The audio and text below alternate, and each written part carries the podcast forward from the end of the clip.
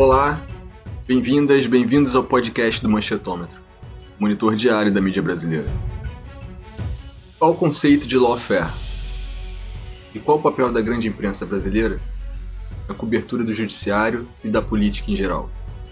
Eu sou o jornalista André Madruga e para debater a politização do judiciário brasileiro e os caminhos da Lava Jato, João Férez Júnior, coordenador do Manchetômetro, comanda o debate entre os advogados Valesca Martins e Rafael Valim, do Lawfare Institute, e o jornalista Rafael Moro, do Intercept Brasil.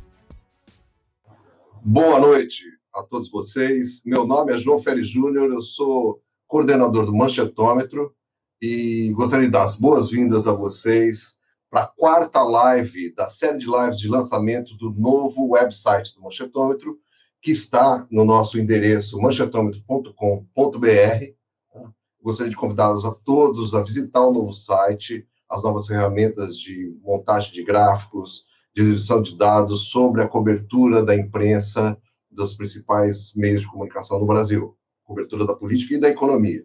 Né? A nossa quarta live hoje tem o tema interessantíssimo da politização do judiciário brasileiro e, obviamente, sua conexão com a imprensa, né? que é essa tônica da nossa atuação no Macetômetro. Eu gostaria também de convidá-los a visitar nossa página de crowdfunding na Benfeitoria. A página é benfeitoria.com.br manchetômetro, vai aparecer daqui a pouco aí na tela, tá? para contribuir com as nossas atividades.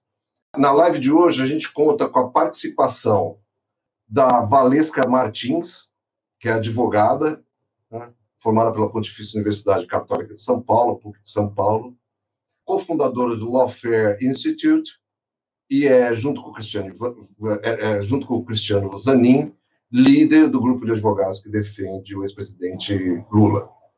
Também dou as boas-vindas para Rafael Valim, advogado, doutor e mestre em Direito Administrativo pela Pontifícia Universidade Católica de São Paulo, também PUC de São Paulo, e cofundador do Lawfare Institute. E também dou as boas-vindas para Rafael Moro, que é jornalista editor contribuinte sênior do Intercept Brasil em Brasília, né, baseado em Brasília, e que antes foi colaborador das revistas Piauí, do Jornal Valor Econômico, do UOL, da Agência Pública, da Folha de São Paulo. O Rafael tem um currículo jornalístico aí longo, né? E é integrante da agência Livre.jor. Então, bem-vindos. Eu gostaria de agradecer a vocês por terem, assim, é, dedicado aí uh, parte do seu dia, que eu sei que todos são muito ocupados, para participar desse debate. Eu acho que o debate sobre uma, um, um tema importantíssimo para o Brasil em geral e para o contexto atual ainda mais. Né? É, eu gostaria de começar já uh, uh, enunciando a primeira pergunta. Tá? É uma sequência de três perguntas que a gente tem, depois a gente tem um bate-papo, se sobrar algum tempo. Tá? A primeira pergunta, na verdade, uh, a gente resolveu dividir em duas partes. A primeira parte vai para Valesca e Valim, e a segunda parte para o Rafael Moro, tá? Então, para Valesca e Valim, uh, vocês dois e mais o Cristiano Valim, uh, Zanin, desculpa, são muitos índios, mas o Cristiano, uh, publicaram recentemente o livro Lawfare, Waging War Through Law, né, pela Routledge, que é uma editora internacional, que é uma versão do livro que vocês tinham publicado em português também faz pouco tempo, Lawfare, uma introdução. Se não me engano, no ano passado, né? Saiu o livro brasileiro. Pela grande editora Contracorrente. E aí, eu gostaria de perguntar para vocês o seguinte: vocês são autoridades aqui no país, no Brasil, sobre esse conceito de lawfare, né? E a gente sabe que no Brasil, na academia, há uma tradição, pelo menos, de estudo dessa coisa do conceito de judicialização da política inclusive, assim, dominantemente, numa chave positiva, pelo menos até um certo tempo atrás, no qual os autores viam uh, o avanço dos judiciários sobre as competências do sistema político como algo positivo, primeiro para realizar, por exemplo, os direitos constitucionais, para defender minorias, e assim, teve toda uma, uma onda, eu diria assim, na primeira, talvez, na primeira década desse milênio, né, desse século, uma onda otimista em relação à judicialização. Então, eu gostaria que vocês colocassem, explicassem para a gente o que é o lawfare e como ele se relaciona com esse conceito de judicialização, de uma maneira geral, de como ele foi posto no Brasil. eu posso enunciar, vou enunciar agora mesmo a, a questão do Moro, depois a gente, eu posso enunciar de novo na hora de responder, tá? Eu gostaria de perguntar para você, Rafael, como você vê o papel da grande imprensa na cobertura especificamente do judiciário e da política, ou seja, nessa relação entre judiciário e política, que na verdade diz respeito ao mesmo tema que eu, que eu pedi para eles comentarem, mas aí é do ponto de vista da imprensa especificamente, né? E qual o papel específico que você vê para o Intercept Brasil, que é o, o, meio que você trabalha agora, é editor, dentro desse sistema, é, é, é, como eles chamam, panorama de mídia, como se diz esse, é, é, em inglês, tem um conceito de panorama de mídia, né, brasileiro.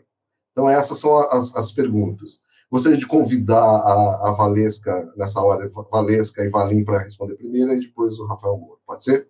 Bom, primeiramente, eu, é um, eu gostaria de agradecer, que é uma honra estar aqui falando sobre esse tema tão importante e que, na verdade, elucidou muitos, uh, muitos pontos escuros que nós vínhamos detectando uh, na defesa do ex-presidente desde 2015. E quando nós resolvemos, resolvemos levar esse processo à ONU, já lá naquela época de julho de 2016, denunciando uh, uma parceria entre partes da mídia com partes do judiciário, Uh, e nós nos valemos, inclusive, de todas as metodologias do manchetômetro que foram uh, imprescindíveis para a elucidação daquele caso junto àquele Comitê de Direitos Humanos da ONU. Dentro desse estudo, entre como a mídia e o parte judiciário se relacionavam e se autoalimentavam na, na, na Operação Lava Jato, nós iniciamos os estudos sobre o lawfare. e detectamos e percebemos que havia, sim, uma estratégia de mídia uh, por parte de, de, operações do judiciário que é, induziam a erro e que é, é, de muitas vezes agiam em parceria com partes uh, da grande mídia. E começamos a, a, a, perceber como esse movimento se dava a partir da, das estratégias do Estado, né, como um Estado que naquele momento era opressor uh, contra um cidadão. E detectamos que esse fenômeno, essa parceria, ela se dava também é, em dimensões de guerra, como o warfare. Então, ela, ela se dava como uh, na dimensão da jurisdição, que é a, a, a, geografia, na questão da arma, que é a lei, e na questão das externalidades, que é como há esse relacionamento entre mídia uh, e o judiciário.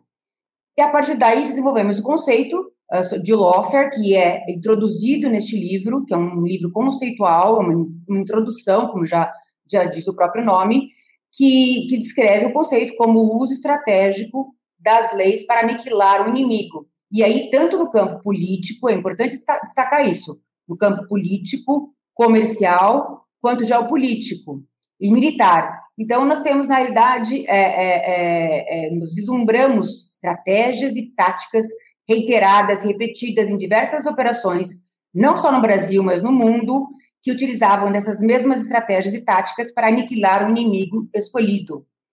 E é importante entender como é feita, como é estruturada, estruturado o ataque para que a pessoa possa contra-atacar ou neutralizar este efeito, é, essa parceria que, no, no final das contas, acaba corroendo a democracia e o Estado democrático de direito. Então, acho que é, a nossa intenção foi levar o conhecimento uh, de todos uh, algo que nós vimos observando ao longo de anos em operações não só do caso Lula, mas também em outras operações que foram estudadas para a finalidade da, da, de, da, da disseminação desse fenômeno do lawfare. Obrigado, Valesca. Valim, por favor. Vamos lá. Boa noite a todos. Eu agradeço, João, pelo honroso convite de participar dessa, dessa conversa aqui com a Valesca e com, com o Rafael Moro e com todos aí os amigos e amigas do Manchetômetro, que é uma referência né, em todo o país é, nessa matéria. João, você colocou uma, uma questão muito, muito interessante e que muitas vezes é, é esquecida nesse momento que nós estamos no, no abismo, né? É, essa é, essa desenvoltura, entre aspas, do, do, sistema de justiça no Brasil tem uma história. Né, e uma história que, que foi construída aí ao longo das últimas décadas e que parte de uma confiança exagerada e que agora nós concluímos facilmente, uma, uma, uma esperança e uma confiança equivocada é, na figura do juiz, né, nessa, do juiz como, como, não vou nem dizer como um super-herói, mas como uma pessoa que estaria ali apta a corrigir todos os defeitos e todas as disfunções é, da nossa, do nosso sistema democrático, vamos dizer assim. Né? Então, começou essa construção que muitos chamam de neoconstitucionalismo, essa ideia de que o juiz tem que concretizar princípios e que pode ponderar tudo e que tudo é ponderável, tudo é, é objeto, pode ser objeto é, de uma relativização no caso concreto. Né? Só que isso no começo foi para efetivar direitos. Então, direitos sociais, foi, sobretudo no caso dos direitos sociais, como você pontou, direitos de minorias, então, até esse momento estava todo mundo aplaudindo. O ponto é que, num determinado momento, e a Lava Jato teve uma, uma, uma antecessora aí, que é o, o mensalão, foi um, um ponto de inflexão nessa história. Eles utilizam essa doutrina que relativizava tudo, que colocava os valores constitucionais à disposição do intérprete, do aplicador, eles colocam isso no campo do direito sancionador, por assim dizer. Ou seja, as normas voltadas à persecução de condutas de infrações, sejam penais, sejam administrativas, de qual natureza for. E aí nós assistimos todos esses desvarios dos últimos anos que tem na Lava Jato o seu ápice. Né? A Lava Jato é uma operação, por definição, é, inconstitucional. É uma, ela se caracteriza por uma absoluta, por uma absoluta, é, um, um absoluto afastamento, superação do direito. E não sou eu que estou dizendo. Isso eu sempre digo aquele, naquela decisão do TRF da quarta região, em que eles reconhecem que a Lava Jato não, não precisaria seguir as regras é, colocadas, as regras que estão postas na ordem jurídica brasileira, é uma confissão ridícula e para vergonha universal do país de juízes que se achavam, muitos ainda se acham acima da, das leis. O Lofer, ele vem abrir um novo caminho que não se confunde com esse caminho da politização do sistema de justiça. É, na, em rigor, a politização do sistema de justiça é uma contingência do nosso modelo constitucional. Com uma construção de, com o nosso modelo que irradia ah, os seus efeitos para todos os campos da ordem social, econômica, há invariavelmente um avanço do sistema de justiça para todos os assuntos da nossa vida coletiva. Né? O problema é o que a gente chama de ativismo judicial, que é o que eu estava denunciando há pouco, que é essa substituição do critério da lei, da, do critério estabelecido nas normas jurídicas, por um critério pessoal, um critério do, do próprio julgador. Né? O Lofer é, é, um, é um instrumental teórico que procura, ele é, ele é mais amplo que isso ele, é, ele, ele é mais amplo que esse ativismo judicial. A gente, aliás, coloca o ativismo judicial como um, uma das categorias contíguas, uma, umas categorias que estão ali próximas ao, ao lawfare. O lawfare é mais um instrumento conceitual que busca, na teoria da guerra, uma explicação para o fenômeno, para essa, essa utilização do direito para fins de deslegitimar, prejudicar ou aniquilar o inimigo. Então, é um, é um novo instrumento teórico né, que faz essa junção inédita entre teoria jurídica e estratégia, que é a teoria da guerra. É por aí que acho que a gente pode começar a prosa aqui, João. Opa, obrigado, Rafael. Se você me permite um comentário, eu acho uh, que as pessoas não se tocam muito, fazendo um pouco a discussão para o lado da política, que essas concepções que, uh, que valorizam demais o ativismo judiciário, assim, sem precisar falar de judicialização, mas elas acabam um pouco por subverter a própria ideia de democracia, porque elas confiam numa, numa elite de funcionários públicos que não são submetidos, em última instância, ao crivo da, das eleições, né? E, pelo contrário, alguns autores, inclusive, argumentaram que exatamente pelo fato de eles não serem submetidos pelo procedimento democrático, que eles estariam aptos a defender o interesse comum de longo prazo. Né? Isso é uma teoria, na verdade, aristocrática da República. Sim. Né? Isso não é democracia, isso é aristocracia, tem nome. A gente é conhece é isso, isso, né? É. Essa ideia de tecnocracia também, né? É, é parecido, exato. Coloca os técnicos e deixa que eles resolvem. É. A tecnocracia é a versão assim, 2.0 da aristocracia. Isso mesmo. E, João, na verdade, é importante porque, se me permite também, há um estudo, um dos mais uh, antigos, acho que, é, acho que é de 2009, nesse mesmo sentido, que há uma, uma, uma, um deslocamento da discussão política da democracia para um campo, uh, uh, na verdade, é um país, é, acho que, desculpa, um estudo norueguês que faz, que traz exatamente essa questão, que você desloca a democracia para um campo uh, antidemocrático, ou seja, de, não, de, de, pessoas não eleitas e geralmente com condições de estudo uh, diferenciadas da, da maioria da população. E é interessante até voltar esse estudo, porque naquele país, já, naquele, já faz tempo, já havia essa, essa mesma percepção. Interessante é, depois não, voltar. É um problema meio estrutural hoje, hoje é. das democracias representativas de hoje. É. Bom, gostaria de passar para o Rafael Moro. Rafael, você quer que eu é, é, repita a pergunta?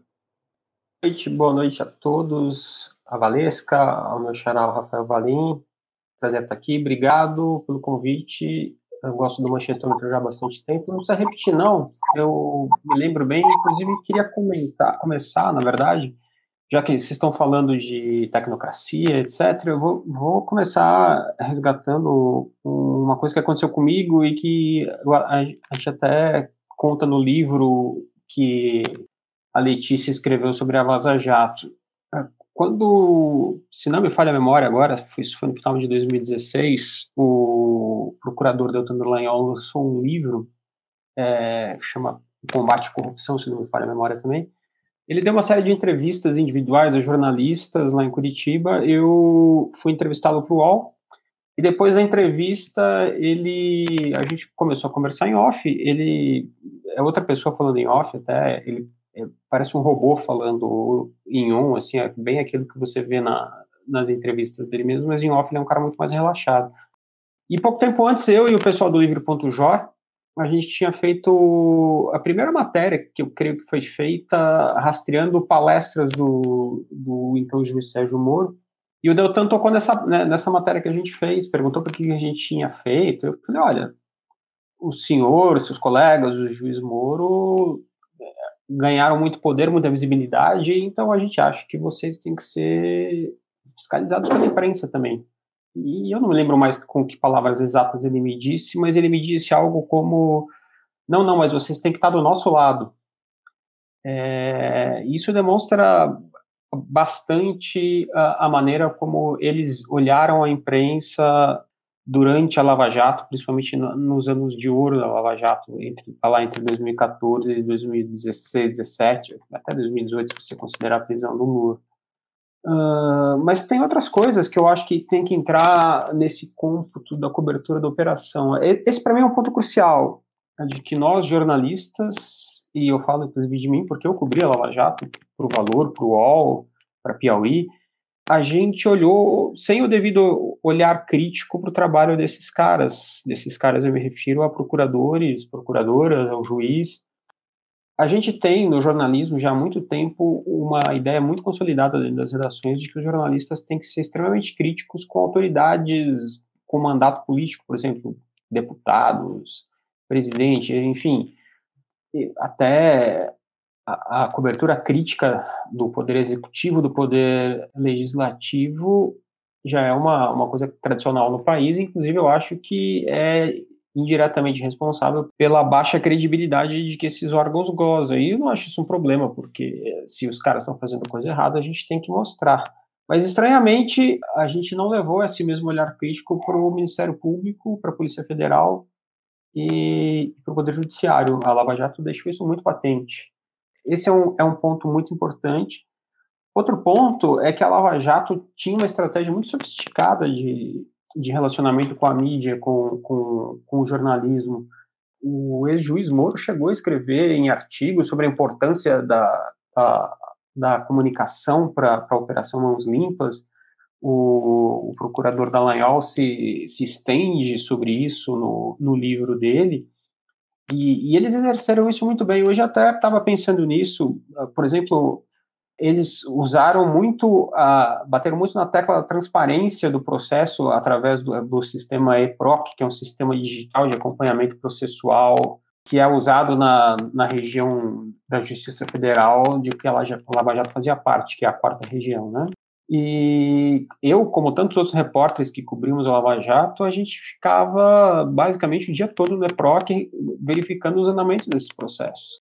Mas eles sabiam disso e eles usaram isso a favor deles muitas vezes. Por exemplo, é, eu estava me lembrando do que talvez foi o primeiro momento em que a, a, o, o Moro fez um movimento que, para mim, cheirou muito mal. Assim, isso foi no começo de 17. Ele já tinha, na verdade, soltado as, as conversas da então presidente Dilma com o Lula mas isso em 2017 foi bem, foi bem característico para mim. É, era um dia em que estava todo mundo esperando que ele fosse se manifestar a respeito da absolvição, ou pelo menos da inimputabilidade da ex-primeira-dama Marisa Letícia, que àquela altura já tinha morrido. E ele de fato fez isso, mas ele fez isso num, num, despacho em que ele também marcou o primeiro depoimento do Lula em Curitiba, que aí ia acontecer, acabou acontecendo em maio de 17. Então, foi uma jogada muito bem pensada, porque ele sabia que uh, ele decretar a, a inimputabilidade da Marisa seria uma notícia que favoreceria o Lula. Mas ao marcar a, a, audiência do Lula, que era uma coisa que a imprensa estava louca para saber, também polvorosa para saber, vocês devem lembrar que o primeiro depoimento do Lula em Curitiba parou o Brasil, a cidade, então eu nunca vi Curitiba daquela forma. Mas então ele calculou muito bem isso de forma a, a, a, controlar o noticiário, entendeu? Todo mundo que deu aquela nota, eu inclusive, a gente puxou e as manchetes foram sobre o depoimento do Lula e a, a, a decisão dele de tornar a Marisa inimputável por causa da morte dela acabou passando despercebido. Enfim, é, tem muita coisa para falar sobre isso. É, eu sei que a gente não tem tanto tempo assim, então eu até vou deixar uma recomendação. Depois eu posso passar os links se vocês quiserem. Tem um artigo do jornalista veterano gaúcho, muito bom, repórter investigativo, chamado Carlos Wagner. Está no Observatório da Imprensa. Ele se chama O Efeito The Intercept nas Redações dos Jornais do Brasil. Esse artigo é de julho de 19, coisa de um mês depois a gente começar a publicar a Vaza Jato. É, e ele faz uma, uma comparação bem interessante do, da nossa cobertura com o caso Escola Base, que é bem emblemático no jornalismo. Eu acho que vale a leitura. Depois até posso colocar o link se vocês quiserem. E vou passar a bola porque eu já segurei ela demais. Obrigado, Rafael. É, bom, esse daqui é a quarta live, é, para quem chegou agora e não viu minha apresentação, essa é a quarta live de lançamento, que marca o lançamento do novo site do Manchetômetro. Uh, o tema de hoje é politização do judiciário brasileiro. Nós contamos aqui com Valesca Martins, Rafael Valim e Rafael Moro. É, eu gostaria de convidá-los para visitar o site do Manchetômetro, no manchetômetro.com.br e também para visitar nossa página de crowdfunding na befe, da benfeitoria.com.br manchetômetro. Uh, vamos partir aqui para a segunda pergunta. Eu acho que funcionou, funcionou até melhor do que eu estava imaginando essas perguntas, porque teve uma, como se diz em inglês, segue, assim, uma, uma prosseguimento da primeira para a segunda, principalmente pela, reforma, pela resposta do Rafael.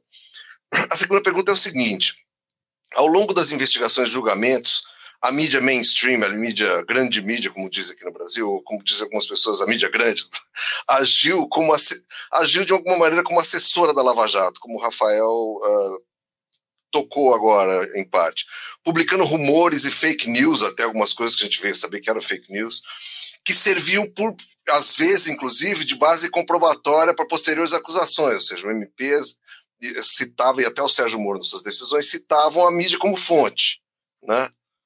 E, geralmente, a mídia dava um espaço minúsculo para o contraditório. Certo? A gente fez trabalhos no Manchetômetro sobre isso e, inclusive, contou tempo em Jornal Nacional, nos jornais da Globo, de contraditório dado para nas notícias sobre a Lava Jato, né? Muitos analistas esquecem de incluir nessa lista de grupo de atores políticos aí que estavam de alguma maneira conspirando as próprias forças políticas que apoiaram a Lava Jato, ou que achavam que ia ter algum tipo de benefício com, com a Lava Jato. Né? Os políticos, partidos políticos. Né? Eu queria pedir para vocês, então, essa é uma, é pergunta para os três, assim, fazerem um, um apanhado do momento atual que estamos, depois de tudo transcorrido, para soar um pouco como letra de música popular, como vocês acham que estão esses três autores, esses três atores em relação à Lava Jato? Como se saíram? Assim, qual que é o resumo da ópera para, né, a gente tem para o sistema de justiça, né, para a imprensa e para esses atores políticos? Assim, é uma pergunta, na verdade, bastante complexa. O Rafael, eu gostaria de só fazer um comentário em relação à resposta do Rafael Moro, que é a seguinte. Rafael, eu acho que é o seguinte: eu não, eu, eu, não vejo assim da posição do manchetômetro como se os jornalistas tivessem simplesmente assim por alguma maneira a, a, a questão não é só de ter tratado diferente o judiciário né, no questão da Lava Jato porque se você estuda o comportamento da mídia em relação à política em geral você vê que e, e a tradição de estudos de mídia no Brasil de eleições baseada em eleições mostra que existe um viés sistemático contra o Partido dos Trabalhadores contra o PT na cobertura né? Então, por exemplo, o fato deles terem usado, quero dizer o seguinte, a mídia também é um ator, é, é um ator, ela não é passiva nisso, né? Ou seja, eles tinham interesse como grupos de as grandes empresas, eu acho que havia um interesse de bombardear uh, o governo Lula ou Lula, ele não era mais governo, né? O PT no poder, tal, existe um arranjo político de interesses desses atores que está para lá de simplesmente da atitude dos jornalistas individuais. Esse é, meu, é, é, é um comentário que eu gostaria de fazer. Mas ele está dentro dessa, dessa questão. Então, eu gostaria de inverter agora, pedir para o Rafael Moro começar. Aí a gente. Pode ser? Vamos lá. Uh, só só me, me, me, lembra qual que é a parte sobre a mídia, né? Você a, falou. A parte sobre... é a seguinte: a parte é a seguinte. A gente, a, nesse, nessa história toda, a gente tem três players, basicamente. Estou né? identificando aqui. Se você quiser adicionar algum outro, fica à vontade. A gente tem o sistema de justiça, aí representado por né, judiciário barra Ministério Público, a gente tem a grande imprensa, e a gente tem as forças políticas também que pensaram em algum momento se beneficiar da Lava Jato, né? Eu acho. E como elas estão hoje em dia? O que aconteceu com elas? Ou seja, qual que é o resumo da ópera para essas três forças? Tá, vamos lá. Eu vou, eu vou focar mais minha resposta uh, na parte que me cabe, que, que é a imprensa, que é o que eu, que eu faço. Vamos, vamos começar. Eu concordo com tuas, tuas observações, mas eu até para retomar minha resposta, eu vou falar assim: o, o, Ministério Público e a Polícia Federal são fontes tradicionais do jornalismo, tá? Uh, são a base de existem existe uma coisa chamada jornalismo investigativo e existe outra que na verdade é, é muitas vezes interpretada como jornalismo investigativo, mas que é jornalismo de vazamento de investigação. Foi isso que aconteceu ao longo da cobertura da, Vaza Jato, da Lava Jato, perdão. O que acontecia é que o Ministério Público e a Polícia Federal passavam uh, investigações, informações de investigações em andamento, de acusações em andamento para jornalistas, e aquilo era transmitido ao leitor, ao telespectador, ao ouvinte, etc., sem nenhuma análise crítica, era tomado como verdade. É, é uma relação imprópria com as fontes, é, inclusive a gente publicou matérias que mostram que, inclusive, se, se passou desse limite ético da relação do jornalista e fonte. E aí, para pegar um pouco do que você falou na, a respeito da minha resposta, eu acho que está certo. Uh, a gente, eu, quando trabalhei, eu cobri muito a, a, a Lava Jato para o valor econômico. Eu nunca recebi nenhum tipo de ordem para dizer, ah, ataca ah, o Lula porque isso, porque aquilo. Isso não aconteceu, eu não creio que tenha acontecido em algum lugar. Mas é evidente que a gente sabe que uma redação, como qualquer outro lugar de atividade humana, é um campo é, de disputas, né? E os jornalistas, em geral, sempre querem dar tudo, e, enfim, nem sempre é possível. E quando se tratou de uma operação que tinha como alvo um, um, governo do PT, que já não vinha muito bem aqui, naquele momento, a Lava Jato começa logo depois das meses depois, não, não, chega a ser um ano depois das jornadas famosas jornadas de junho de 2013, o governo Dilma já estava já tinha sido bem abalado por aquelas marchas. Então, uh, é o tipo de coisa que você não veria uma ação, por exemplo, de vamos supor que fosse um governo do PSDB, ao invés um governo do PT, haveria uma pode-se imaginar que haveria uma movimentação de gente do governo, conversando com proprietários de veículos de comunicação, uma, de forma a tentar colocar algum óbice na cobertura daquilo ali. Isso não houve por se tratar de um governo do PT, ainda mais de uma presidente que era inábil politicamente, não tinha uma boa relação com a mídia, etc. É, são, eu acho que são muitas, muitas é, pequenas questões, pequenas uh, coisas que entram para formar uma equação, toda ela favorável à Lava Jato, é, a, a, causa dos procuradores, entendeu? Se esqueceu que naquele momento, e eu acho que isso se deve, sim, em boa parte à, à habilidade que esses caras tiveram em lidar com a mídia, eles, na verdade, para ser bem franco, eles passaram a mídia, deram um olé na mídia, nos jornalistas, no, nos primeiros meses, até para não dizer no primeiro ano ou dois de operação, eu acho que a cobertura crítica de Lava Jato era muito restrita. Uh, depois que a gente publicou a Vaza Jato, eu acho que uh, vários jornalistas, vários veículos fizeram uma autocrítica, a Folha fez essa autocrítica, tem editorial, mas outros veículos, como o Grupo Globo, seguem sem se manifestar sobre isso, muito pelo contrário, seguem dando guarida à, à, à maneira como a Lava Jato agiu, como o então juiz Sérgio Moro agiu. E eu acho que isso, é, esse mesmo tipo de atitude também quem teve foram políticos, né? Quando parecia que era só uma operação contra o PT, eu acho que isso maravilhou o, o pessoal do PSDB, de partidos de oposição, que naquela altura né, a gente não tinha uma extrema-direita organizada partidariamente, então a, a, o, o, espectro político organizado no Brasil para a direita chegava até o DEM, vamos dizer assim. É, e esse pessoal deve ter se oriçado, porque, obviamente, se oriçou, porque eles não conseguiram derrotar a, a, aquela Dilma combalida no segundo turno em 2014, mas a Lava Jato se anunciava como algo que finalmente daria cabo do PT. Quando esse pessoal percebeu que a, a fúria persecutória desses procuradores era, era ecumênica, não que eles não tivessem pintado um alvo nas costas do Lula muito antes. O Lula era o alvo número um deles, mas eles não iam parar no Lula. Isso ficou muito claro. Eles queriam pegar quem eles conseguissem pegar. Então, eu acho que todo mundo, é, é, todos esses atores que você mencionou, são em parte responsáveis pela Lava Jato ter saído tanto do controle quanto saiu. Obrigado, Rafael. Gostaria de passar agora a palavra para o seu xará, Rafael Valim. Vamos lá. É, eu, eu, na verdade, em, em, larga medida, eu acho que o, o, o, Rafael colocou essa, essa questão da mídia, né, como que ela, se, ela tem se comportado.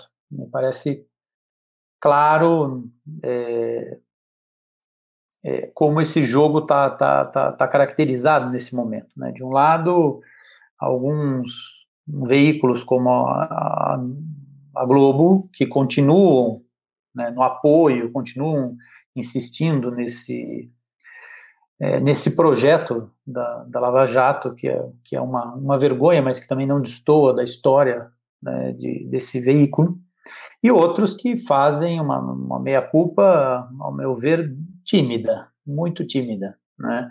É... é uma meia culpa, né? É, é uma meia mesmo, não é?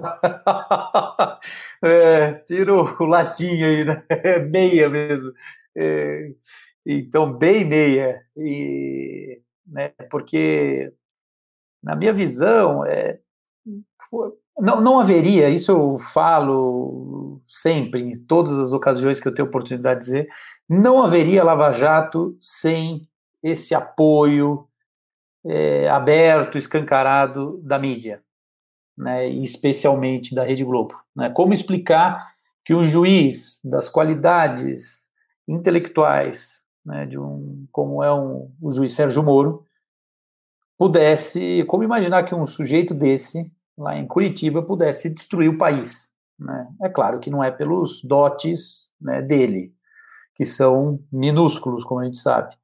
Então, assim, é, a, na verdade, isso a gente explica dentro da teoria do Loffer, que são as externalidades, essa, o ambiente para você desferir o golpe, ou um ambiente que, na verdade, dispense o golpe, o golpe aqui no sentido de dispense o ataque, é, isso foi gerado por esses, enfim, por essas empresas é, de, de mídia, e claro, a gente sempre tem que registrar também que nós tivemos honrosas exceções é, que não entraram nesse jogo que reitero, destruiu o país. Então, eu acho que a meia-culpa aí é muito tímida perto das consequências nefastas que esses atores produziram, vamos dizer assim.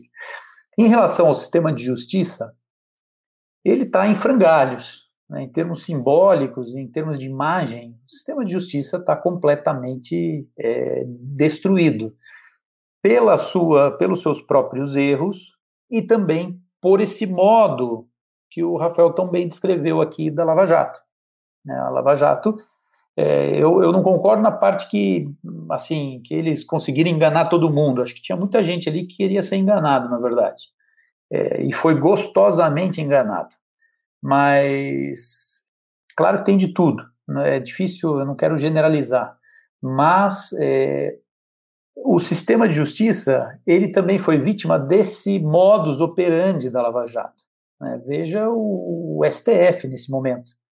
Quando o STF acerta, ele é destruído, execrado. Quando ele erra, ele é, é, é assim, não, não há como assim, houve uma suspeição generalizada sobre o sistema de justiça e que vai demandar, na minha visão, uma refundação do, do, do próprio sistema de justiça.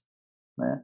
Claro que eu não vislumbro uma refundação no atual governo, mas não só é indispensável essa refundação, porque o modo como o sistema de justiça ele é estruturado é, não tem como ele dar outro resultado. Isso é uma coisa também. A Lava Jato não é um acaso ou não é um defeito.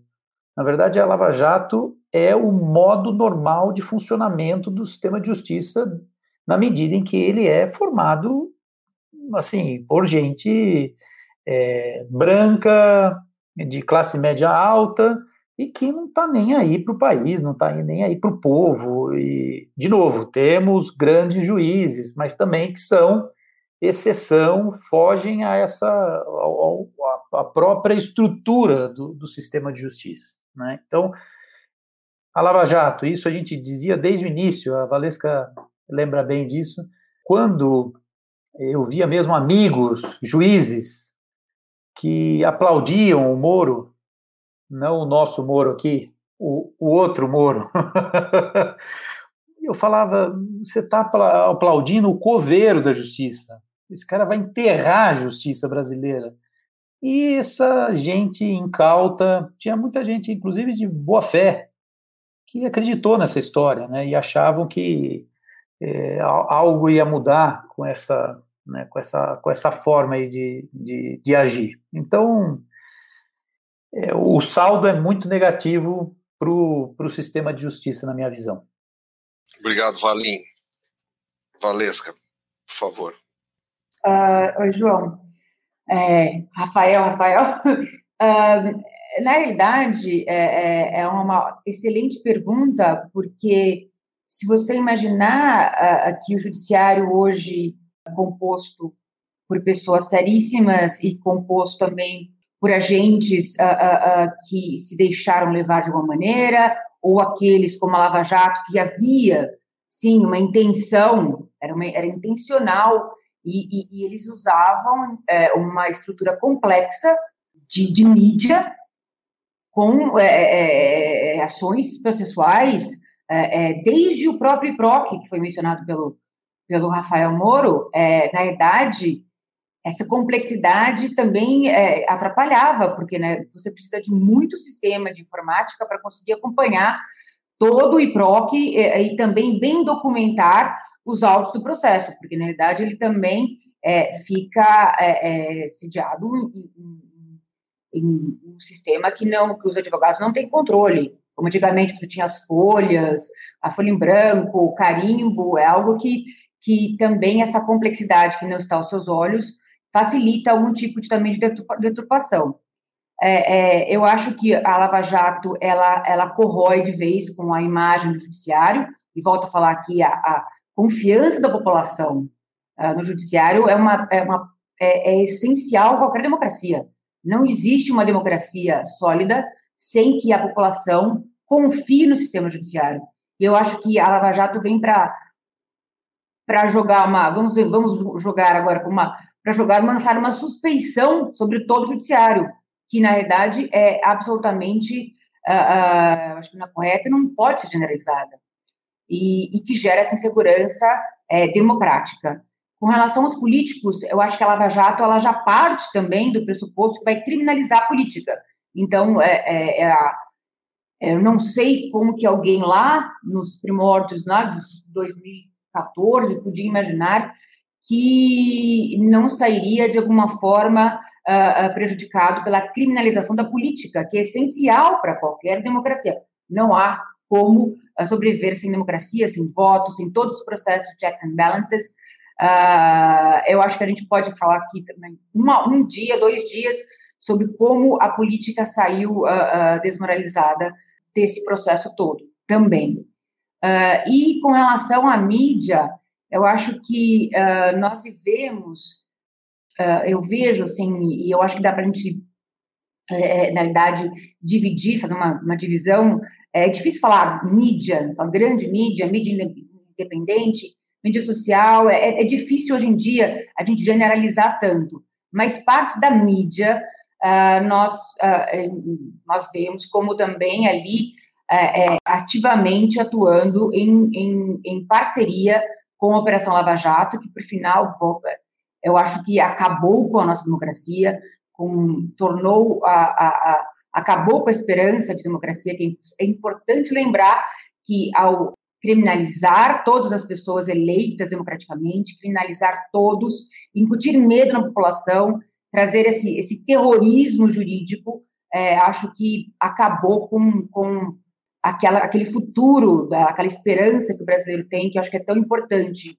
É, e eu acho importante é, é, é lembrar que a gente precisa diferenciar o que são os interesses do conglomerado midiático, quais são os interesses da liberdade de expressão versus interesses econômicos de conglomerados de mídia e, e como esses interesses econômicos às vezes é, é, visam é, violar, na verdade, a liberdade de expressão do jornalista, a liberdade do uh, liberdade da mídia, uh, o jornalismo livre e independente.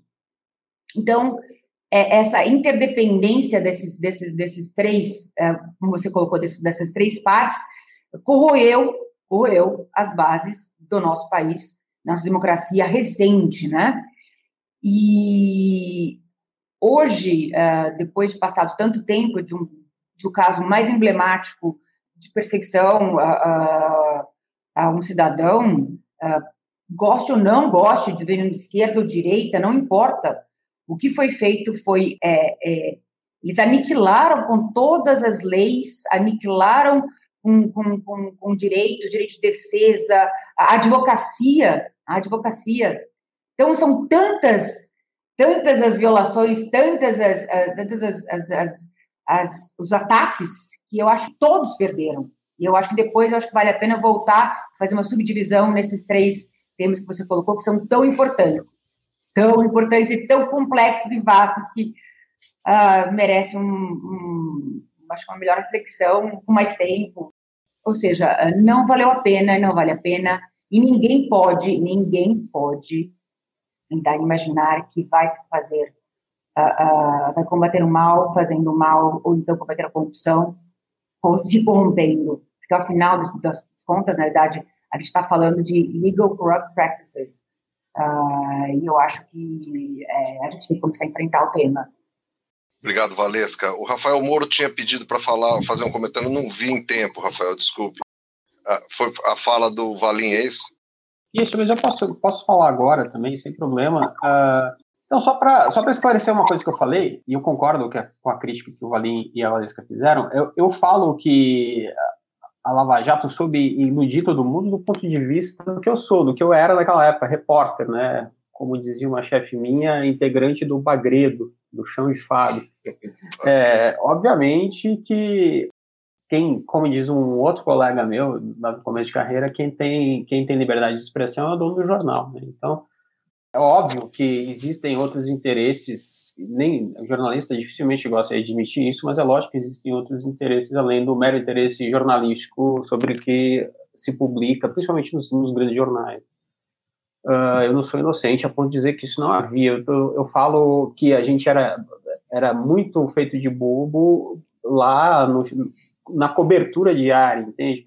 E, obviamente, é, os caras sabiam como fazer. Vocês lembram que era uma entrevista coletiva por semana, praticamente, que os caras jogavam um monte de informações sobre a gente. A gente tinha que tentar entender tudo que eles estavam jogando em cima da gente. E quando a gente estava começando a entender melhor e tentando achar um jeito de, porra, mas será que não tem algo de esquisito aqui? Vinha outra coletiva e começava, o ciclo recomeçava de novo. Então, eles souberam é, jogar muito bem com tudo isso, é isso que eu quis dizer. E aí que entra também a questão, é, isso é tipo dar bala para criança, entendeu? Se dá uma, uma, uma manchete bombástica todo dia para os jornais, meu velho, tipo, os caras te adoram, entendeu? É, e aí, ainda era contra o PT, aqueles caras que basta olhar para os editoriais dos, dos, jornais depois que a decisão do Fachin tornou o ex-presidente Lula novamente elegível, para ver que o pessoal não gosta muito dele, né? Então, era sinal verde, manda ver. E os caras sabiam que seria assim. Então, assim, não, eu não, não quis parecer inocente, se parecia, peço desculpas, assim, mas, de fato, era uma estratégia bem bolada. Imagina, Rafael. Obrigado, Rafael.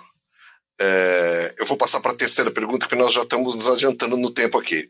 A terceira pergunta, assim, eu vou ter que me desculpar com vocês, porque devido ao vício de, da atividade do manchetômetro, eu sempre volto a essa questão da imprensa, da mídia, da comunicação, porque é o nosso, é o nosso tema de verdade, e eu acho que a questão da comunicação é fundamental, e, e eu gostaria de colocar ela agora numa perspectiva um pouquinho diferente.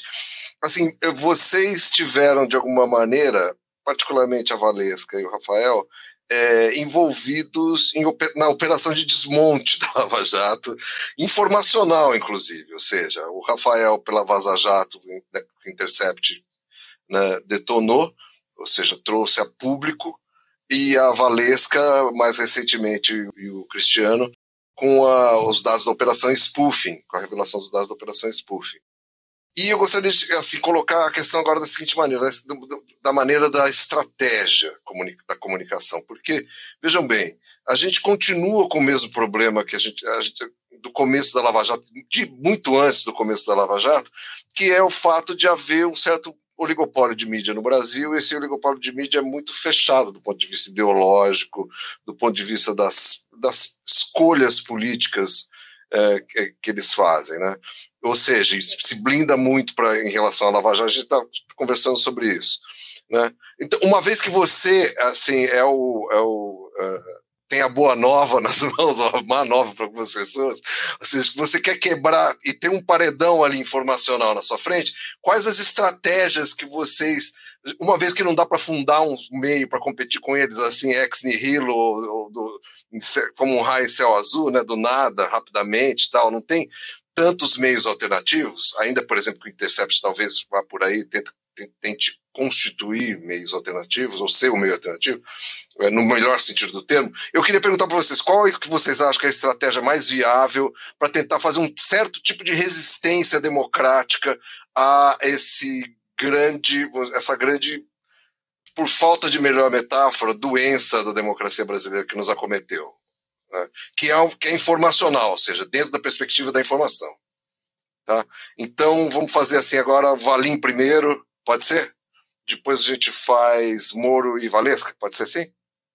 Vamos lá, João. Eu, na verdade, eu quero ouvir a Valesca e o Rafael, né, nesse tema, mas é, não sou nenhum especialista em É, o especialista aqui nesse, né, nessa matéria é você. Ô, que não... Você me permite só te interromper aqui? Claro. Enquanto a gente está falando aqui, acabou de estourar a notícia aí que o Barroso, monocraticamente, decidiu. É. Você viu isso? CPI, CPI da pandemia no Senado. Ele mandou a CPI da pandemia no é, Senado. É, é o que a gente estava dizendo. Esse é um dos. Esse é o maior exemplo de neoconstitucionalismo, né, de neoconstitucionalista. Né? é, é. é o que a gente estava dizendo. Desculpa, porque... desculpa. Não, não, imagina. Mas tem tudo a ver com o que a gente está discutindo, porque Total, é. tem hora que agora a gente acha bom que ele Exato, isso, isso que é muito confuso, né? Porque assim, as pessoas estavam criticando esse tipo de coisa, quando vê que a decisão é do lado delas, ah, direito LGBT e tal, pô, aí é legal, valeu, Supremo. Esse é o problema, as pessoas não pensam sistema, sistemicamente a questão. Exatamente. Esse é o, é o problema da, do estado de exceção, né? Tem hora que bate é. Quando vai contra nós, a gente reclama, quando é favorável, então é, é realmente complicado. Mas nessa, nessa questão da, da, da, da mídia, pelo que eu, eu vejo, pelo que eu acompanho é, de outros, outros sistemas também, a gente precisa mudar o modelo nosso, né? Nós temos um, um modelo que é um vale tudo, né? Que, que no final, é claro que nós temos que fazer uma preservação e uma, uma garantia plena da liberdade de expressão. Mas aqueles dispositivos mínimos que a gente tem na, na Constituição para regular, para disciplinar, pelo menos a propriedade dos meios de comunicação, estão lá aguardando é, regulamentação. Né? A gente sabe, professor, por exemplo, o professor Fábio Conder Comparato tanto lutou para a regulamentação desses dispositivos e me parece que a gente tem um problema estrutural que, se não for resolvido, e que tem alguns caminhos já na construção, e, aliás, o fato de não ser regulamentado né, esse, esse, esse tópico constitucional mostra como nós estamos reféns desse setor. Né? Mas eles conseguem obstaculizar, inclusive, o, o, vamos dizer assim, a densificação, a regulamentação de uma parte da nossa Constituição. Eles bloqueiam né, com o cumprimento da Constituição. Então, é, o que eu posso contribuir, é, que eu quero, reitero, ouvir a Valesca e o Rafael sobre as estratégias, é, e me parece que nos dois casos foram estratégias muito inteligentes, muito corretas. É, nós, para, eu acho que para avançarmos, nós temos que fazer uma mudança é, radical, como eu disse, na refundação do sistema de justiça, nós também precisamos refundar o, a nossa comunicação social no Brasil, sob pena de continuarmos reféns de pessoas que não têm o mínimo compromisso com a democracia. Né? Como diz o, diz o professor Celso Antônio Bandeira de Mello, fala é, os, os donos dos, dos meios de comunicação gostam de vender notícia como um sapateiro gosta de vender sapato. então, é preciso é, que a gente faça uma, uma reflexão e uma mudança institucional nesse, nessa matéria. Eu acho que a Valesca caiu, né? Eu acho. A, é, é, a Valesca, a conexão dela não estava muito boa. Ela disse. Vamos para o Rafael, era o segundo mesmo, o Moro. Então, vamos lá. Vamos lá.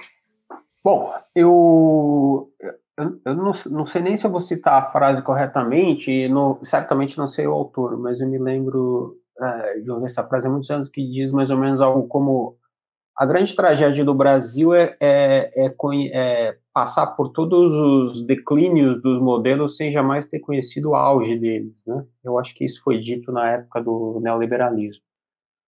A gente está é, é, é meio surreal a gente discutir concentração de, de mídia no Brasil numa época em que a discussão global já saiu muito disso, né? Hoje a gente discute o papel que a, a, as grandes, as, as, big techs, como se chama, né? Google, Facebook, o, a Apple, menos, mas também é, tem sobre a, o fluxo de informações global, principalmente nas redes sociais, que hoje em dia são a fonte de informação da maioria das pessoas.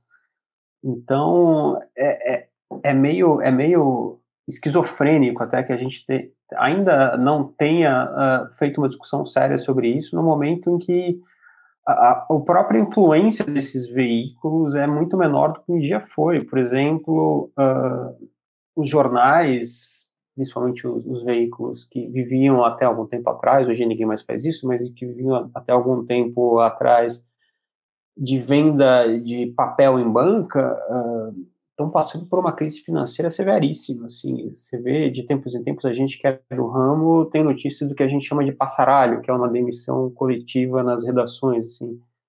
E são passaralhos seguidos há muitos anos já, um atrás do outro. Isso é, é revelador de uma crise, mas mesmo assim a propriedade segue muito concentrada. É, eu até acho que hoje em dia a gente tem um problema mais crucial no Brasil com distribuição de fake news. É, a gente tem, uh, por exemplo, o predomínio do WhatsApp como, como difusão de notícias, sendo que a gente tem empresas de telecomunicações que vendem pacotes pré-pagos, que é o que a maioria da população tem, uh, que oferecem acesso ilimitado ao WhatsApp, mas não. Então, o que acontece muito é o sujeito compra lá o pouco crédito que ele tem dinheiro uh, gasta logo o que ele pode navegar, mas segue com o WhatsApp é, livre. Então ele fica, ele é um receptor é, desprotegido de fake news. Ele não tem. A gente fala, ah, cheque o que você lê antes de compartilhar, mas como é que o cara vai checar se é a única coisa que ele tem acesso ao WhatsApp? É muito, é muito grave. E, mas eu acho que sim, a gente precisa precisaria ser discutido o, o é uma coisa meio óbvia discutir a propriedade cruzada de meios, como a gente tem no Brasil, com um conglomerado tão forte quanto a Globo. É, mas, infelizmente, a gente não foi capaz de fazer isso e eu, para ser bem franco, não consigo vislumbrar num, num horizonte próximo uh, isso acontecendo. Eu acho que, por outro lado, o que tem acontecido é a emergência de veículos alternativos, dos quais o próprio Intercept é um deles, tem, tem vários outros. Eu acho que tem havido uma saudável uh, democratização ou, ou, um aumento na oferta de publicações alternativas e mais especializadas, uh, enfim, posso citar um monte, tem as Minas, tem a Ponte e Jornalismo, tem a Agência Pública, é muito legal, eu acho que isso pode ser uma saída para você ter uma cobertura mais democrática, mais plural, de fato, né, mas é, a gente tem um problema que, apesar de parecer simples, visto de fora, o jornalismo é uma operação muito cara. É, nós no Intercept não cobramos nada pelo acesso, pela leitura, para assistir nossos conteúdos, mas é, é uma operação muito cara. Então, é, produzir informação é, de, bem feito, né, com responsabilidade, é algo que ainda exige muito dinheiro. Então, eu uh, sinceramente não sei dizer o que, que a gente poderia fazer, uh, qual seria o caminho para viável, né, para a gente sair desse atoleiro que a gente está. Eu acho que obviamente discutir a propriedade cruzada dos meios é um caminho, mas também a gente está vendo, por exemplo, a gente tem uma, uma, uma rede de televisão, uh, uma, uma, uma, franquia estrangeira, que é a CNN, que pertencia aqui ao, ao, ao cara que era da Record e agora saiu da saiu da, da sociedade, mas ela segue pertencendo para o Rubens Menin, que é da construtora EMRV, que fazia obras do Minha Casa Minha Vida e estava tava tem inclusive denúncias suspeitas de trabalho escravo em obras desse pessoal. Então é muito complicado assim quem é que vai investir nisso? É, é, é, é, é, assim, eu gostaria de ter as respostas, mas eu não as tenho. Obrigado, Rafael. A Valesca não conseguiu voltar ainda. Eu falei com ela aqui no Zap, ela está com problema de conexão lá. Deixa eu ver, tem alguma pergunta aqui? Acho que não. Pelo adiantado da hora, eu acho que a gente vai ter que encerrar. Uma... ela está reconectando, peraí. Vamos ver se ela consegue entrar. É, parece o esse empresário inclusive participou dessa reunião recente com o Bolsonaro, né? A tal da reunião do, dos empresários do B, literalmente. Ah. É, eu não sei se ele estava nessa. Tava. Foi ontem, né? Lá em São Paulo, o Menin estava? Tava. Pois é, assim, é, essa também não é, uma, não é uma conclusão minha, mas eu acho que a grande tragédia brasileira é, é a, a nossa elite, no final das contas. Né? É, quem seria o empresário brasileiro que poderia liderar um, um, novo negócio de mídia, um novo modelo de mídia? Eu não sei dizer. Né? É, isso, eu acho que. É... Oi, Valesca. Bem-vinda de volta. Você lembra da pergunta? Quer que eu responda? Quer que eu repita? É. Quer, que eu, quer que eu responda? Ato falho, né? Ato falho.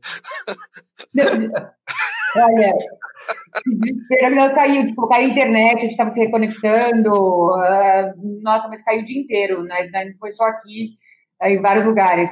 Com três crianças online, hoje foi um todos os lugares pelo menos que eu tenha conhecimento de São Paulo. Espero que não seja a pergunta. Vamos lá. Você lembra da pergunta? Uh, uh, uh, vamos voltar. Sobre falar. a estratégia, a estratégia de comunicação, por exemplo, nessa resistência, né? Ou seja, quando você está querendo passar comunicar uma, uma audiência maior sobre, por exemplo, as, os dados da spoofing, que foi porque a gente sabe, assim, por que eu estou perguntando isso? Mesmo para a gente sabe que esse tipo de batalha pela opinião pública é importante, né?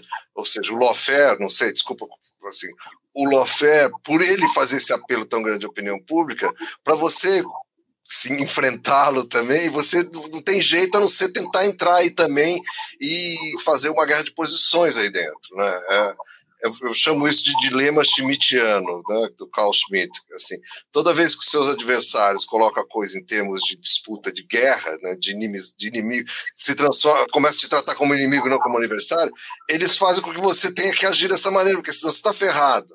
Né, você acaba se, se vitimando por, por tentar mas eu só quero dizer assim, qual a estratégia para lidar com a questão da comunicação? Olha, a, gente, nós sempre falamos, uh, desde 2016, uh, uh, sobre a necessidade de estratégia nesse processo de lawfare. se você imaginar que um processo como esse é, tem é, todo o departamento comunicacional de Estado é, que reúne Ministério Público, reúne o Judiciário, reunir receita, ou seja, uma, um, todo um poderio econômico e de comunicação estratégica, eu acho, obviamente, que há que é, é, necessário você entender um pouco de estratégia de comunicação também. Eu acho que a gente vai ficar para, na idade, é, para a próxima edição uh, do nosso livro, a, a estratégia de, de, neutralização do lawfare. Obviamente que é parte, parte dessa, dessa, dessa da, da estratégia de defesa, da estratégia de neutralização, de contra-ataque, passa pelo entendimento, ou seja, entender o que estava se passando, porque se você imagina que o advogado está acostumado a, a simplesmente falar nos autos, sem necessidade de, de, explicar, ou então traduzir, é o problema desse processo, você tem que traduzir uh, do juridiquês para, uh, uh, para o português, inglês, ou seja, para a língua não técnica, e, e não há necessidade que todos entendam sobre, a, sobre as especificidades técnicas jurídicas, processuais, direito criminal, direito de mercado de capitais, contratuais, assim, não há necessidade. Mas nestes processos de lawfare, há sim necessidade de se tratar, traçar uma estratégia de comunicação, sem a qual não há como lutar o fenômeno. Uh, e é aí que vem essa ideia de fazer o livro, essa introdução, que é para chamar a atenção dos advogados e também dos, dos membros da mídia, da grande mídia, sobre essa, essa como, como atuar, como atuar nesse tabuleiro de xadrez que é o lawfare, essa movimentação das, das, das, peças, essa movimentação dessas dimensões, como elas se, inter, como elas se conectam entre si e como cada passo pode ser decisivo. Nós sempre, é, eu nunca me esqueço que nós sempre tivemos uma, uma, uma demanda de mídia absolutamente desproporcional. Uh, em todos os casos que nós trabalhamos, transnacionais, complexos, é, nunca houve isso. Nós acordávamos com demanda de mídia, às vezes eram 20 pela manhã, 20 à tarde, 20 à noite. Uh, se bobear, era, vinham demandas de mídia de, de, de, eh, internacionais uh, em todos os horários, e a gente tinha que responder. Muitas vezes você tinha um, um relatório da Polícia Federal, que era, de repente, subia no IPROC às 5 da tarde, e nós tínhamos que nos manifestar sobre o relatório de 500 páginas, sendo que nós não na verdade, havíamos acessado no relatório. Então, eu acho que realmente, é, como disse o Rafael, há uma estratégia, e é uma estratégia complexa de como manipular uh, uh, todas, todas as peças nessas três dimensões que nós falamos do lawfare. Então, não, nós vivemos isso. Eu sempre gosto de, de, de falar, assim, nós, nós nos sentimos como os 300 de Esparta, uh, sempre flechados com, aquelas flechas. Você não sabe de onde está vindo, elas estão vindo, milhares, milhões de flechas, e você não sabe como se, como se defender. E para o advogado, é, entender agora assim, essa ferramenta de defesa nesse mundo tecnológico, a com a velocidade de informação, ah, ah, com várias técnicas de, nas diferentes mídias, né? É, eu acho que é imprescindível para qualquer tipo de advocacia é, é, em processo de lawfare ou então de alta complexidade. É, eu me lembro que quando nós descobrimos é, o, o, documento, a prova documental de que aquele apartamento do Lula não poderia ser do Lula, a menos que ele pagasse pelo apartamento, é, que é a seção de direitos creditórios, uh, da uh, seção fiduciária de direitos creditórios, é, é, é, oriunda, na verdade, de uma emissão de debêntures na, acho que na 11 série. É, como você explica isso? Como que você traduz isso para que, a, a, a, que a, a, população entenda que aquela prova documental, na verdade, ela é cabal, ou seja, ela prova a impossibilidade da acusação, da hipótese acusatória. Então, é necessário uh, uh, que se compreenda e, e, e, e, a técnica de tradução. A técnica de tradução, para de tradução para mim, é imprescindível. E aí que vem a estratégia de mídia, que aí a gente é, é, é na verdade, extremamente semelhante, mas uh, sem o poderio estatal, aquele poderio opressivo, que vem com. Que já, ela, ela parte de uma presunção ali de veracidade, eu acho que é, a gente tem que, tem que lembrar isso. Eu acho que fica muito claro também aí é, nos arquivos que nós uh, conseguimos acessar. Eu acho importante lembrar que a gente nós nós procuramos todos os meios de prova, aqueles meios de prova. Nós, na verdade, nesse processo há necessidade de provar a inocência, né? De provar a inocência com arquivos uh, uh, de, de teras e teras e teras. Ah, desde o Maior Day, Drauses, até o final da, da, da, do, do, do, desse grande arquivo que foi a Operação Spoofing, que nós conseguimos acessar através da reclamação uh, perante o STF. E, e, e todas esse, toda, cada um desses componentes faz parte desse processo. Se você não se estruturar de uma forma tão poderosa quanto o ataque, você, na verdade, acaba uh, sofrendo, não conseguindo denunciar o que você está sofrendo. Mas o importante, eu gostaria só de, de lembrar que dentro do, do. Sei que o nosso tempo está acabando, mas eu vou só usar mais um minuto. Dentro dessa estratégia de, de, de comunicação, desse processo de warfare, nós nos deparamos com o Plano Lula, nesse arquivo, que descreve exatamente o que eu estou falando, que é, é, é, é protocolar uh, inúmeras ações frívolas, é, é sobrecarregar a defesa, tanto no âmbito uh, de tempo quanto âmbito financeiro, e aí eles sempre tinham estratégia de mídia. Então, eles tinham, ele, e, e principalmente uh, o procurador líder da Força Tarefa, é, a, a época, ele, ele, ele, ele descreve muito bem todas as etapas do processo, de como deslegitimar, de como atacar via mídia, quando recuar, quando fazer uma operação, uh, como soltar uma notícia. E nesses arquivos também, eles eles, eles discutem como, como contornar certos, uh, uh, certos fatos judiciais, certos, uh, certas decisões processuais, tanto do Brasil quanto da Suíça, quanto dos Estados Unidos, e eles, na realidade, não têm interesse. Então, eles, eles usam da narrativa midiática para criar fatos jurídicos, fatos processuais. Isso é claro para a gente.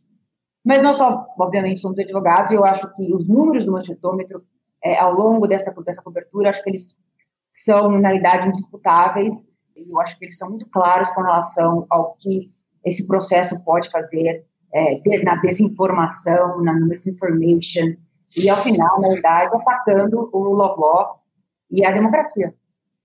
É. Eu me lembro bem que daquelas, daquelas manchetes do tipo Lula é não sei o que, alguma, alguma acusação assim, assim, diz MP, ou sei lá, entendeu? Uma coisa assim, você faz uma formação peremptória e depois, é, algumas delas, manchetes não tinham nem a, o diz MP. A partir de algum momento, de um momento passaram a nem colocar, ou colocavam no subtítulo, assim. É... Olha, Bom, eu, ah, eu, tem um fato que me veio à, cabeça, assim, que é, na verdade, é algo que nós vivenciamos. Quando o, juiz, o ex-juiz Sérgio Moro ele, ele, ele sobe no IPROC a, a sentença do triplex, a sentença condenatória, ele, na verdade, ele, ele faz questão de soltar a sentença em, na data em que o Cristiano ou a, a defesa estaria é, especificamente na sala de audiência em Curitiba, para que a defesa, da defesa não conseguisse contestar, ou então defender, ou então apontar qualquer tipo de omissão, contradição daquela sentença. Então, ele, ele sabia que havia uma dificuldade, ele, ele, ele espera a audiência iniciar, ele sobe no PROC, e, e, ele já havia vazado, vazado porque a, o vazamento sai com aquele XXXX da data, esperando, na realidade, que a defesa estivesse ali em audiência, para que não conseguisse se defender, fazer um Responder, coisa. Então, assim, tu, é, é, é, é, uma estratégia extremamente complexa, desigual, uh, e que o juiz não pode, não pode pensar em estratégia. O juiz defende a lei. O juiz tem que ser independente. A independência, ela não é só do poder executivo e outros poderes, a independência é da, da mídia, a independência do que pensa a população, porque tem que aplicar a lei, estritamente a lei. E aí que vem as regras de Bangalore, você volta à ONU em 2000, que, é, é, é, que elas são necessárias porque elas, elas, elas criam é, é, regras de conduta para o juiz, para que o juiz passe à população uma, uma percepção de imparcialidade, porque você tem que parecer imparcial. Não basta ser, você tem que passar a percepção de imparcialidade. E se você analisar todas as regras de Bangalore, os comentários de Bangalore, e mais recentemente, em 2009, o comportamento digital de membros do judiciário, do sistema de justiça, também agora é uma regra recente da ONU, 2019. É, é, eles, eles violaram todas, mas não sobra uma para contar a história. Não sobra uma, meia. Então, é, realmente é, é perturbador. Eu acho que esse caso tem que ser estudado sobre todos os aspectos para que a história eh, não se repita. Eu acho que é importante isso. É, mas assim, eu concordo de gênero número Valesca, mas eu me lembro assim claramente, por exemplo, quando o Congresso estava votando aquelas 10 medidas, né? O, a Globo abrir o Deltan Dallagnol em tempo real, com o Congresso reunido, fazer uma live lá né, para a Globo, criticando, assim, colocando pressão sobre o Congresso para aprovar. Isso é uma coisa assim, você entende? Assim, tá, eles, eles, tá certo, eles manipulavam a mídia, mas a mídia também usou, assim, eles de uma maneira absurda, deu um poder para esses caras, e isso tá, tá muito além, eu acho, do que interesse princípio da matéria, porque estava inclusive além, aí nesse momento, estava inclusive além da questão de Lula, PT e tal, tava uma agenda assim antipolítica mais, mais geral. Né? Autoritária, mas É, inclusive de, um certo empoderamento da mídia em relação ao sistema político. Eu acho que tem isso também. A gente não falou sobre isso, mas tem uma coisa de e, e ao passo que eles são que existe esse tipo de que o Rafael Moro disse assim, uma, uma na verdade, a grande mídia não é mais mi, meio, mídia, né? Mídia plural de medium em latim quer dizer meio. Ela é menos mídia, ela é mais uma grande produtora de conteúdo. Então, esses conteúdos circulam muito pela internet, por vários lugares, inclusive pelos meios que eles ainda têm. Né? No caso da Globo, tem bastante meio ainda. Uh, mas eles produzem muito conteúdo, eles têm muito dinheiro para produzir conteúdo. E eu acho que existe, e a partir do momento que você tem esse oligopólio sobre produção de conteúdo, você se torna quase como se fosse um partido político, num certo sentido, entendeu? Você está produzindo informações num determinado sentido. Você tem poder de, de, de, de incidir sobre a opinião pública dessa maneira. Né? menos McLuhanianamente falando, né? o importante é o meio, não é o conteúdo, porque agora não, para eles o importante ficou o conteúdo mais, porque eles esse monopólio realmente eles ainda mantêm esse monopólio, em grande medida, a respeito de. Minuto, voltando para aqueles três, aquelas três é, é, categorias que você colocou, se você analisar a Lava Jato, é, em termos de judiciário. Eles, uh, eles, eles planejavam emparedar o judiciário, tá? Isso é claro, tá? Eles falam abertamente. Então, assim, é, e eu coloco entre aspas, porque na verdade não são as minhas palavras, mas sim as deles.